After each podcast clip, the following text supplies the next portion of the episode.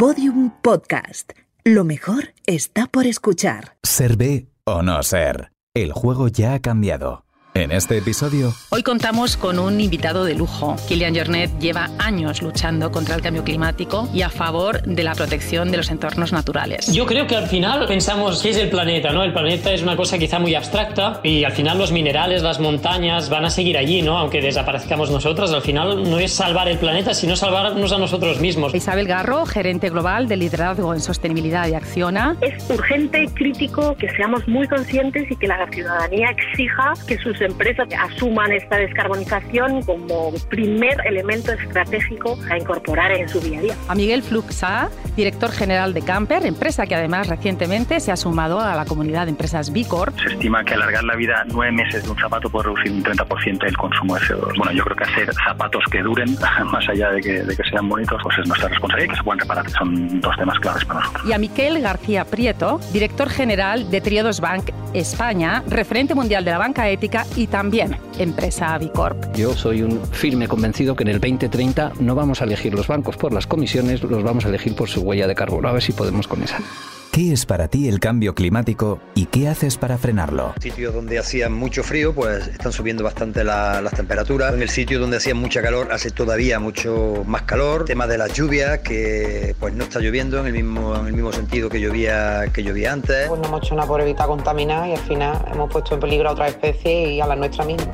Descarbonización, no sé si sé qué es eso. Esa palabra en concreto no la había escuchado nunca, pero yo- no sé, me suena que se está dejando de utilizar el, el carbón, ¿no? El- Pues lo veo como algo positivo. Obviamente, todo lo que sea reducir la contaminación lo es. Intento reciclar bastante y no, y no tirar cosas que, que pueden servir. En el tema de la basura intento clasificar. En el tema de la bolsa de plástico, pues yo utilizo mis propias bolsas. La limitación del agua, de- tanto en la cantidad como en la temperatura también. Y por supuesto, pues, eh, pues mirar según la situación que estamos ahora de sequía, pues el control de riegos. Ahorrar energía apagando interruptores, no dejándose en encendido. Utilizar el transporte público, aunque eso no tengo más remedio, pero también aporto algo más. Hago lo que me obligan a hacer. No, yo por mi parte no haría nada. De hecho, hay mucha gente que simplemente no se lo cree. ¿no? Siempre ha hecho calor, siempre ha hecho frío. Y obviamente todos somos responsables de que hoy el cambio climático sea una realidad. Si es verdad, es que los efectos del cambio climático se están viendo ya. Algo se nos queda de todo esto. Si esto es bueno para el cambio climático, pues eso lo hago yo. Pero porque me toca en el bolsillo, no por nada más. Hoy os vamos a contar una historia.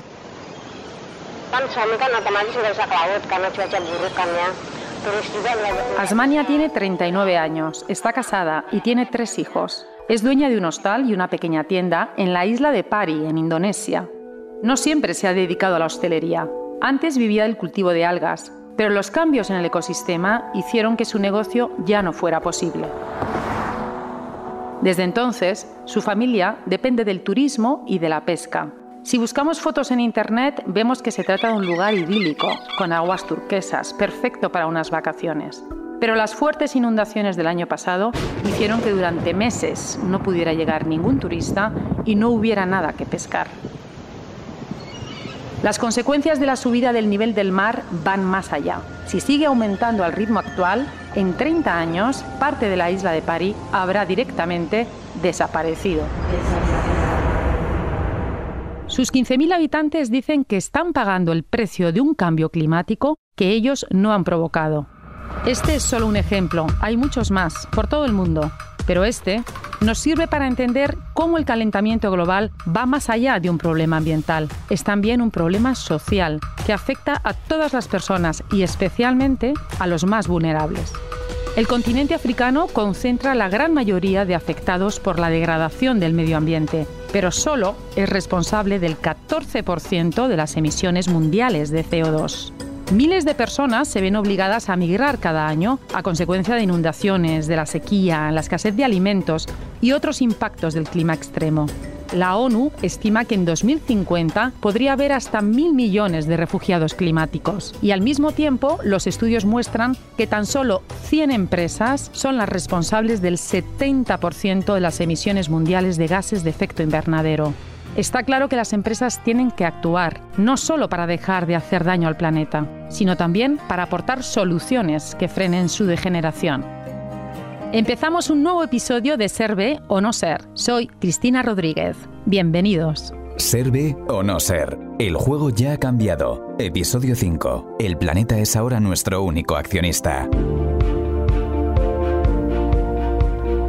Recientemente, el fundador y CEO mundial de Patagonia, marca referente de ropa para actividades al aire libre y empresa B Corp, acaparaba todas las portadas al anunciar que donaba su empresa para ayudar a la lucha contra el cambio climático.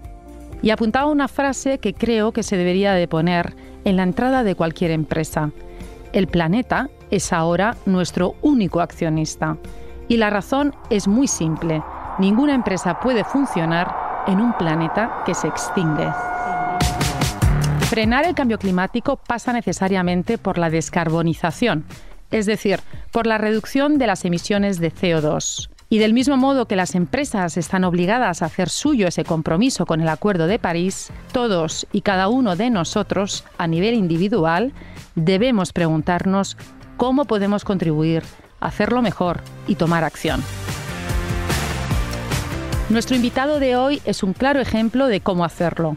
Su amor por las montañas le ha llevado a alcanzar grandes cumbres y a romper todos los récords pero sobre todo le ha empujado a tomar conciencia de la importancia de cuidar la tierra que tanto disfruta.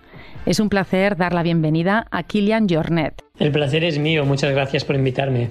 Kilian, eh, tú te definas como un atleta de montaña 360. ¿Qué, ¿Qué, es eso exactamente? Básicamente que me gusta ir al monte y da igual la actividad al final, correr, esquiar, escalar, es un poco la excusa para estar en la naturaleza, para estar en el monte, que es donde me siento a gusto. ¿Cuándo se despierta a ti esa conciencia ¿no? de la importancia de cuidar nuestro entorno natural? Pues fue desde pequeño, al vivir en un refugio en los Pirineos, que con mis padres íbamos siempre al monte, después de la escuela pasear y te das un poco cuenta de que este ecosistema, pues nosotros formamos parte de él, ¿no? Y que cuidarlo es cuidarnos a nosotros. Pero sí que es verdad que luego durante mi carrera deportiva también he contribuido mucho a ese cambio climático, ¿no? Por todos los viajes, por también una forma de marketing muy, muy agresivo sobre consumo y al final pues te das cuenta de esas contradicciones, ¿no? De, de los valores, de lo que haces en tu día a día con la forma de practicar algunas actividades y quizá eso fue la cosa que me di cuenta que quería hacer algo más, quería no solo usar mi voz, sino intentar uh, ser más activo en proteger esos parajes que, que, al final es lo que, lo que me da vida. Tú has vivido y experimentado en primera persona ese impacto en el entorno natural, en el medio ambiente mm, en estos años? Sin duda, y, y he tenido la suerte de poder estar en el monte cada día durante años y los cambios se ven a, a diario casi, ya sea de los glaciares que se están retirando a velocidad velocidades muy rápidas, como a los ecosistemas, los bosques que están subiendo más arriba, ¿no? que, que van a, a, buscar temperaturas más, uh, más frías, especies de animales que también se están desplazando de un lugar a otro, y luego los efectos más uh, extremos de, del tiempo. ¿no? Uh, vemos más tormentas más extremas, vemos más ciclones, más sequeras, y eso es una cosa que se ve si sales al monte cada día. ¿Se puede luchar contra el cambio climático a nivel individual? Sí, y se puede luchar sobre todo con las herramientas que tenemos a nivel individual para hacer cambios sistémicos, ¿no? Es verdad que es importante analizar nuestra huella de carbono, ver dónde tenemos más impacto, si es en los transportes, si es en la alimentación, si es en cómo utilizamos la energía en casa, en todas estas cosas que son importantes, pero también pensar como, por ejemplo, una cosa que podemos hacer de vez en cuando y que puede tener un gran impacto es votar, ¿no? Cuando votemos, pues también estamos apoyando a unas direcciones sobre cómo queremos que que, la economía ecológica sea. O con nuestro dinero, ¿no? Al final, lo que hacemos con nuestro dinero, ya sea comprando productos más sostenibles o menos, pero también qué es lo que hacen los bancos con nuestro dinero, qué es, cuáles son las empresas que estamos apoyando, qué hacen ellas con nuestro dinero. Y eso no son acciones individuales, pero que pueden tener cambios sistémicos también. En tu caso, Kilian, ¿cómo lo pones en práctica? ¿De qué forma has incorporado en tu actividad ese cuidado ¿no? del medio ambiente? Pues así más prácticamente, primero el revisar mi día a día, ¿no? Que es lo que hago por la mañana, qué es lo que como, cómo está alimentada mi, mi casa, a intentar reducir aquí con, con, esas cosas, ¿no? También qué es lo que hago con todo el material que tengo, ¿no? Al final, de dónde podemos comprar, si realmente necesitamos cosas nuevas o puedo usarlo mucho más tiempo, comprar segunda mano. Y luego la parte donde yo tengo más impactos en los viajes, ¿no? Porque al final, al ser deportista, pues viajamos mucho,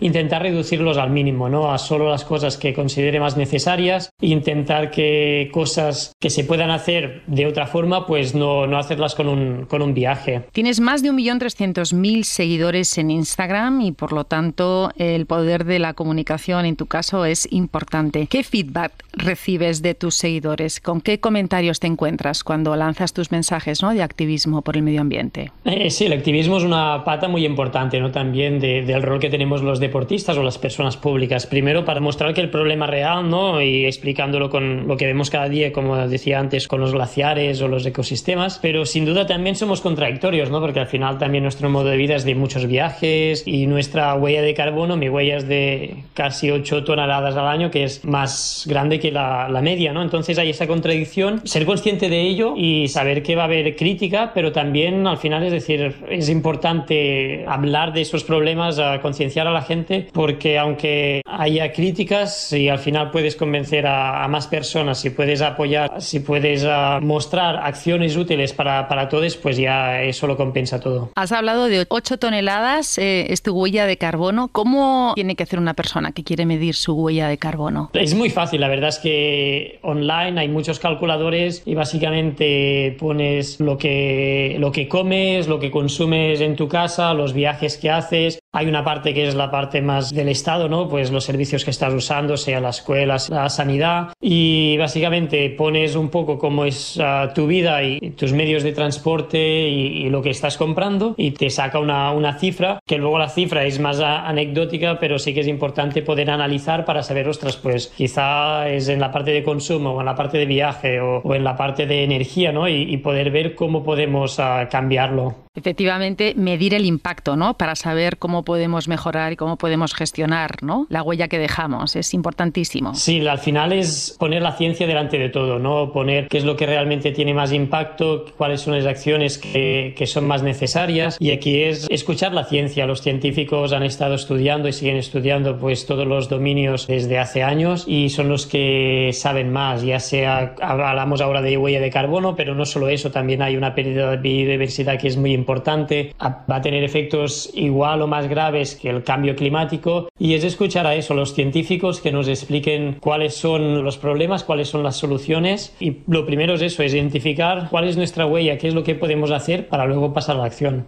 Y tú recientemente has presentado tu propia marca de moda llamada Normal junto con la marca de zapatos Camper. Y es una aventura ambiciosa que tiene una idea muy marcada, ¿no? que es la sostenibilidad. ¿Cómo se crea y se lanza una marca de moda sostenible?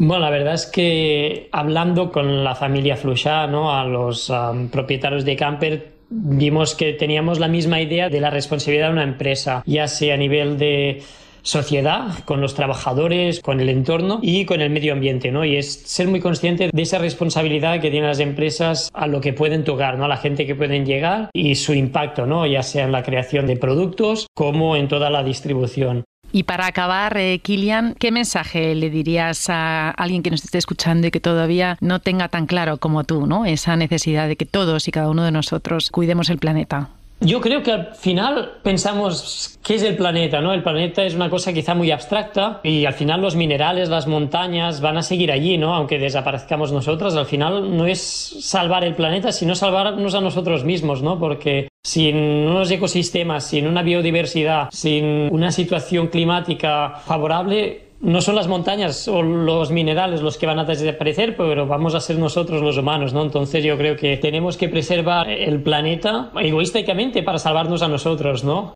Y escuchar la ciencia, escuchar lo que nos dicen y saber cuáles son las, las acciones que son más, más importantes. Pues con ese mensaje nos quedamos, Kilian. Efectivamente, es ya una cuestión de supervivencia y te agradecemos muchísimo que hayas estado en este episodio de Ser Ve o No Ser.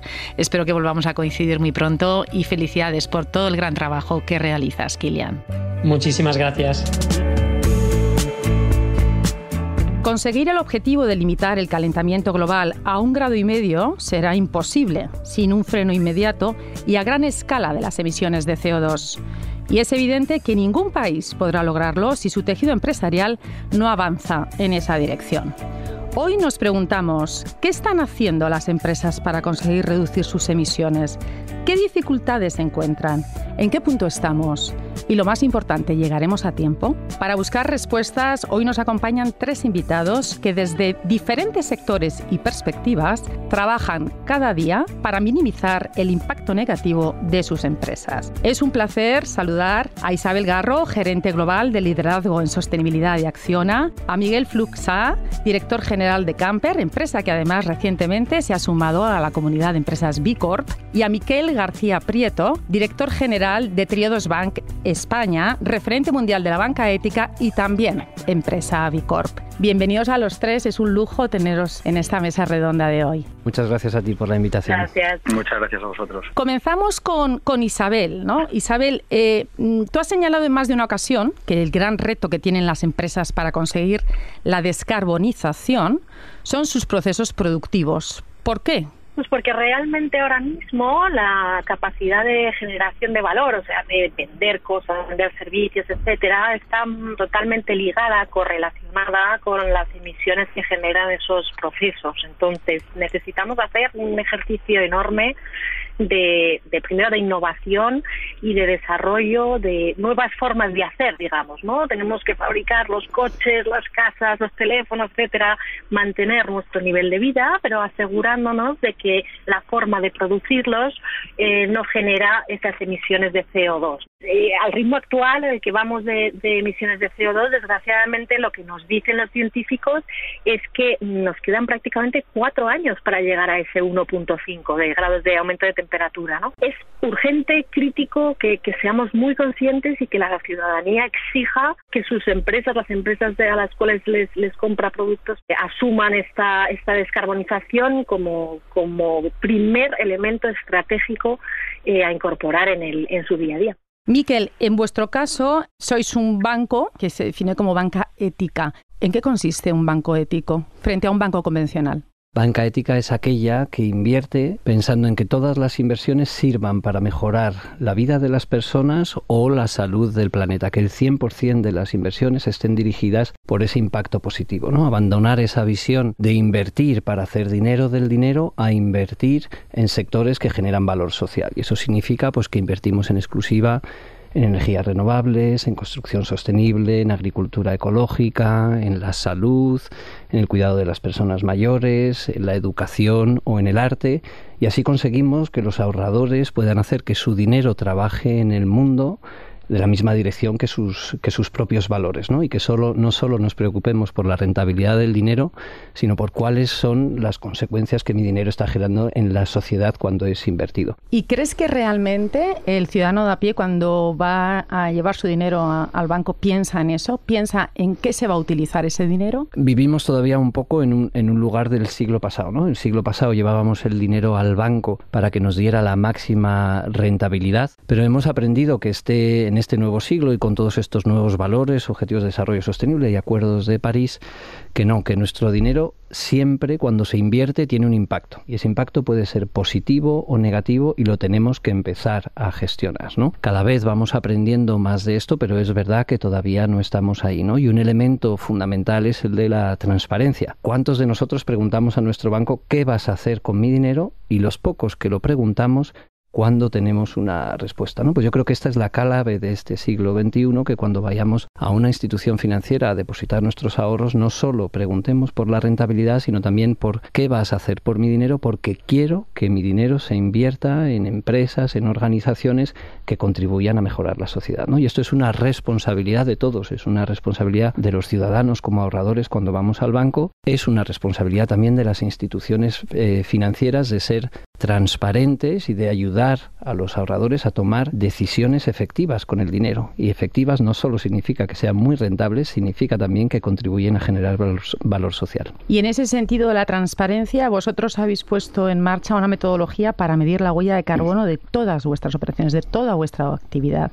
Cuéntanos cómo se pone en práctica. Este es un tema muy significativo. La propia actividad de los bancos, lo que son sus oficinas, el papel, el agua, la electricidad de sus oficinas, son solo son menos de un 1% de las emisiones de carbono que genera, si lo comparamos con las emisiones de carbono que generan las empresas en las que el banco ha invertido. Entonces, la clave del sector financiero en la gestión de las emisiones de carbono es cómo gestionar que los proyectos en los que ha invertido no generen una huella de carbono, sino que se reduzcan. Pues en esto es en lo que hemos eh, trabajado desde hace hace tres años hemos creado una eh, metodología para medir la huella de carbono del sistema financiero, una metodología que ya hemos validado a nivel internacional con más de 100 instituciones financieras que la siguen y ya podemos empezar a gestionar nuestra huella de carbono. ¿no? Y eso nos está ayudando mucho a definir también dónde invertir. Sabemos que tenemos que invertir en lo social, pero que tenemos que empezar a buscar qué otras inversiones podemos hacer para secuestrar el carbono que sí o sí van a emitir esas otras actividades que siguen siendo socialmente necesarias. Pues importante apuntar que esa metodología está disponible para cualquier entidad que quiera ponerla en práctica y creo que es la manera de, sumar ¿no? y, de, y, de, y de conseguir el cambio, la alianza entre todos. Y esta relevancia de ser transparentes, de que podamos contar lo que hacemos y que los propios ciudadanos y ahorradores puedan elegir su banco por su huella de carbono. ¿no? Yo soy un firme convencido que en el 2030 no vamos a elegir los bancos por las comisiones, los vamos a elegir por su huella de carbono. A ver si podemos con esa. Miguel, en vuestro caso, eh, como, como empresa que, pertenece al sector de la moda, al sector también textil, estamos cansados de escuchar que es una de las industrias más contaminantes, pero Camper ha sido una marca que desde sus orígenes siempre ha llevado la innovación por bandera, esa innovación de la que hablaba Isabel, y que desde luego ahora más que nunca tiene una importancia vital, ¿no? En vuestro caso, para afrontar esos retos, ¿no? Sobre todo en el cambio climático. Como dices, uh, Camper desde sus inicios, uh, bueno, el primer zapato de Camper era un zapato reciclado, ¿no? Que llevaban los, los campesinos en Mallorca, ¿no? Um, y que era un reciclaje de la necesidad y no de, y no de la abundancia, donde, donde básicamente se hacían sus propios sus propios uh, y de ahí pues pues pues los valores de la compañía pues siempre han sido muy claros, ¿no? Um, y bueno, yo creo que, que, que la responsabilidad la tenemos. Lo que dice la, la industria es una industria contaminante de por sí. Uh, y yo creo que lo que hay que hacer es, evidentemente, pues con, como decía Miquel también, pues oye, mucha transparencia y con esto trabajar contra ello, ¿no? Solo para que para, para que seamos conscientes, yo creo que zapatos se producen alrededor de 25 billones al año, de los cuales se estima que un 90% acaban en vertederos. Entonces, bueno, yo creo que eso es un, son, son cifras que son muy elevadas, con lo cual, bueno, yo creo que lo que hay que hacer, por lo menos por nuestra parte, lo que estamos haciendo es trabajar, reducir el impacto del CO2 con líneas circulares que son de, de recicladas y reciclables, las dos cosas, porque lo, lo, que es muy difícil del zapato es, es deshacerlo de alguna manera y eso es uh, reciclarlo, eso es, eso es, un proceso complejo. Y por otro lado, yo creo que el, para nosotros también lo más importante, te diría, que es el tema de la, de la durabilidad y la reparabilidad, ¿no? y hacer un consumo más responsable. Yo creo que, que tenemos la, la, la, la obligación, se estima que, que alargar la vida nueve meses de un zapato puede reducir un 30% el, el consumo de CO2. ¿no? Bueno, yo creo que hacer zapatos que duren, más allá de que, de que sean bonitos, tanto, tanto, tanto estéticamente como a nivel de calidad, pues, pues es nuestra, nuestra responsabilidad y que se puedan reparar. Yo creo que esa es la, la otra, que, que son dos temas claves para nosotros. Y en ese sentido habéis lanzado esa iniciativa, ¿no? De Recrafted, ¿no? Para precisamente sí. ofrecer esa oportunidad de dar una segunda vida o una mayor duración al calzado. Lo más importante, evidentemente, es, es desde el inicio, desde la concepción, hacer calzados que duren, ¿no? Y zapatos que, que, te puedan durar mucho el tiempo, pero que si en algún momento también de, de, la vida del calzado, pues oye, pues te tienes que desprender de él por lo que sea, pues que tengas una manera o bien de reciclarlo o bien de utilizarlo de una manera uh, responsable, ¿no?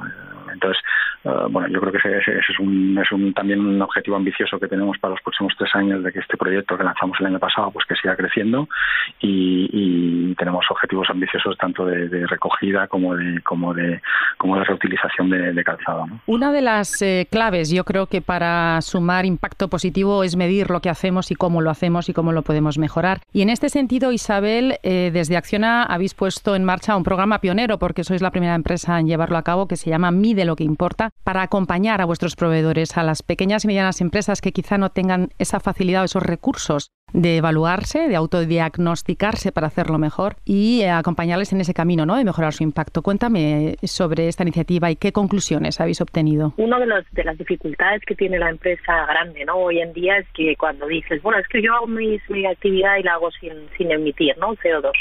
La realidad es que no eres solo tú, también tus proveedores tienen que eh, descarbonizarse para que tú puedas decir que estás plenamente, digamos, limpio, ¿no? De CO2 o net cero.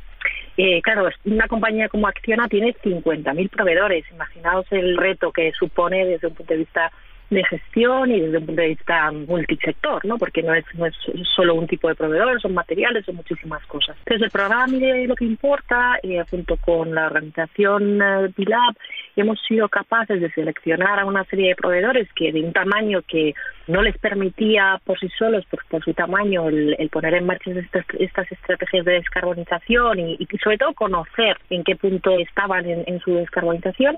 Y lo que hemos hecho ha sido, junto con Micor, pues trabajar con ellas primero en un diagnóstico de su situación, que pudieran saber de qué era su punto de partida, que pudieran tener ideas de por dónde podían acelerar esa descarbonización y, no solo desde el punto de vista medioambiental, sino también la gestión, como, como decía antes, eh, bueno, pues Miguel, la, generación de impactos positivos en lo social, eh, el desarrollo de, de, ventajas competitivas en base a, estos elementos. Al final son empresas pequeñas con muchísima capacidad de cambiar, pero que necesitan una, una ayuda ¿no? Eh, para hacerlo. Entonces, bueno, pues creímos que era, que era un elemento clave para nosotros, estratégico, y la verdad es que ha sido un verdadero éxito, tanto mm, hablando con las personas que han hecho el, el programa como luego a la vista de los resultados que hemos obtenido. Pues enhorabuena por esa iniciativa, por ponerla en marcha. Ojalá se sumen muchas empresas a llevarla a cabo también. Veíamos hace pocas semanas la iniciativa que ha tomado el CEO de la marca Patagonia de donar la empresa a entidades que luchan contra el cambio climático. Y aquí os quería apuntar un tema que creo que es importante y es el del liderazgo, el de los referentes. Contamos con suficiente exposición de referentes de liderazgo para animar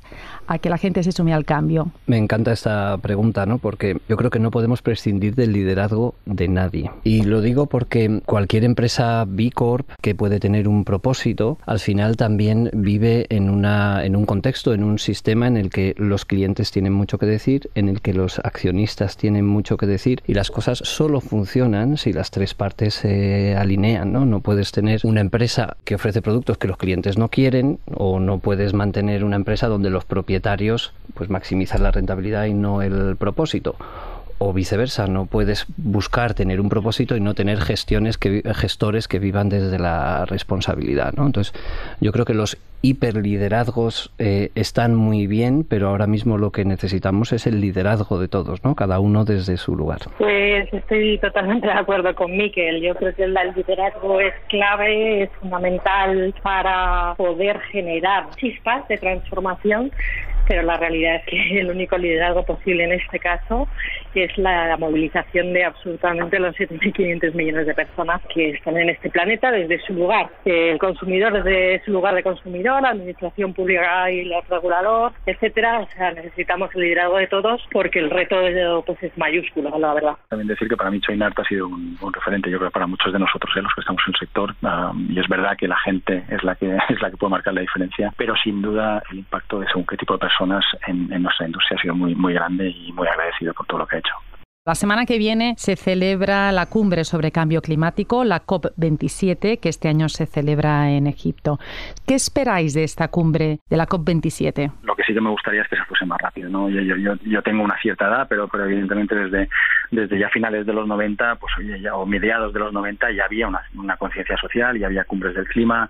Uh, han pasado, no, no, es que hayan pasado cinco años, que han pasado 30 años desde que, desde que, desde que seguramente se hizo la primera vez, no, no, sé cuándo fue. Entonces, uh, estamos en un punto en el que seguimos estando en un punto absolutamente inaceptable. Entonces, para mí, lo que, lo que debíamos hacer más rápido no sé si es a través de legislación, no lo sé. Nosotros por nuestra parte intentamos actuar sobre lo que podemos actuar, pero, pero creo que es importante que, que, todos seamos conscientes de que esto no, no, puede seguir para las futuras generaciones. Y las futuras generaciones ya están aquí. Pues yo, yo creo, Miguel, que la has clavado, no sé si se puede decir eh, mejor, pero más, más, claro, seguro que no. Yo creo que tiene mucho valor el que sean COP de todos. Hay pocos lugares donde todos nos sentamos a discutir las cosas y parte del coste de que sean todos es que vaya despacio, ¿no? Pero al mismo tiempo comparto mucho lo que dice Miguel, que no nos podemos permitir ir al tiempo, en los tiempos en los que vamos, ¿no? Y eh, creo que la regulación está trayendo mucha cosa buena está impulsando cosas, pero al mismo tiempo está reduciendo eh, el sentimiento de la responsabilidad. Creo que la regulación puede ayudar, pero la responsabilidad, como decíamos, del ciudadano o del empresario puede ir mucho más rápido, ¿no? Así que yo tengo una carta para los Reyes Magos para la COP, para el sector financiero. Una es que todos esos grandes compromisos de ser neutros en carbono para el año 2050 que se hicieron en la anterior COP, que eh, pues de alguna manera adolecían de claridad en los contenidos y posponían las decisiones importantes para la década del 2040 al 2050,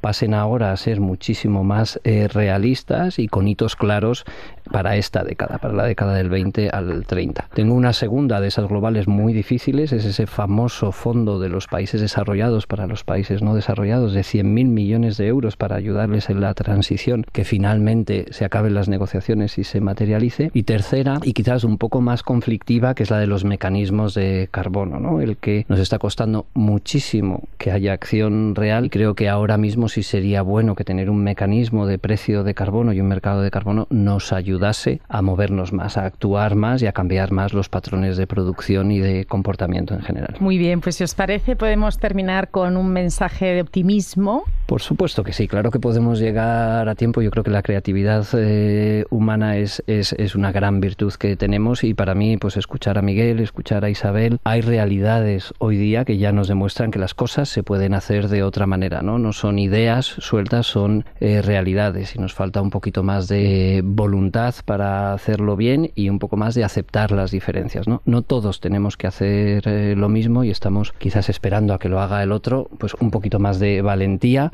porque podemos y hay alternativas como, como se ha visto esta, en esta conversación. Pues igual, yo creo que sí, que hay que ser optimistas. Eh, también lo mismo escuchando a Miquel y escuchando a Isabel, pues oye, ver que las cosas avanzan y que podemos hacerlas de otra manera, con el matiz de que creo que el optimismo no es la negación de la realidad y lo que hay que también ser realistas y afrontarla, ¿no? Afrontarla siempre con optimismo, porque es verdad que, que las capacidades están ahí para, para hacerlo, pero que hay que ponerse cuanto antes. Pues muchísimas gracias a los tres. Con ese mensaje de optimismo eh, terminamos. En Ser o No Ser siempre decimos que las empresas son personas. Y desde luego vosotros tres sois un claro ejemplo de personas que inspiran otra manera de hacer las cosas y que luchan por conseguirlo. Ha sido un verdadero placer eh, contar con vuestra presencia. Muchísimas gracias y hasta muy pronto. Un placer. Muchas gracias a vosotros. Muchas gracias.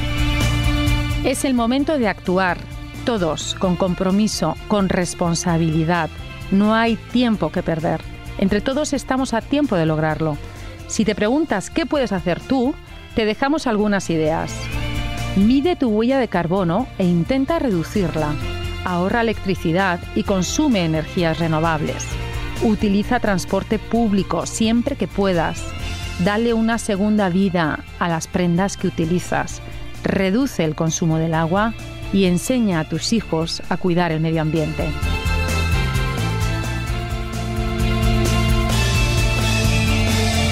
Nos vamos y nos despedimos con una cita de Astrid Puentes, abogada medioambiental mexicana, que dice, un paso fundamental que todas y todos debemos dar es salir de nuestra zona de confort. Si seguimos estando a gusto, eso quiere decir que podemos hacer más. Muchísimas gracias por estar al otro lado os esperamos en el próximo episodio en el que hablaremos de inclusión, diversidad e igualdad de oportunidades. Soy Cristina Rodríguez y esto es Ser B o No Ser. Ser B o no ser. El juego ya ha cambiado. Un podcast de Vilab producido por Podium Studios. Guión, Elia Fernández y Cristina Rodríguez. Producción, Laura Escarza. Montaje, realización sonora y voz en off, Íñigo Sastre. Producción ejecutiva, Elia Fernández. Vilab es la organización sin ánimo de lucro que está transformando la economía para beneficiar a todas las personas y el planeta. Toda la información, el manifiesto y las empresas adheridas en bicorpspain.es.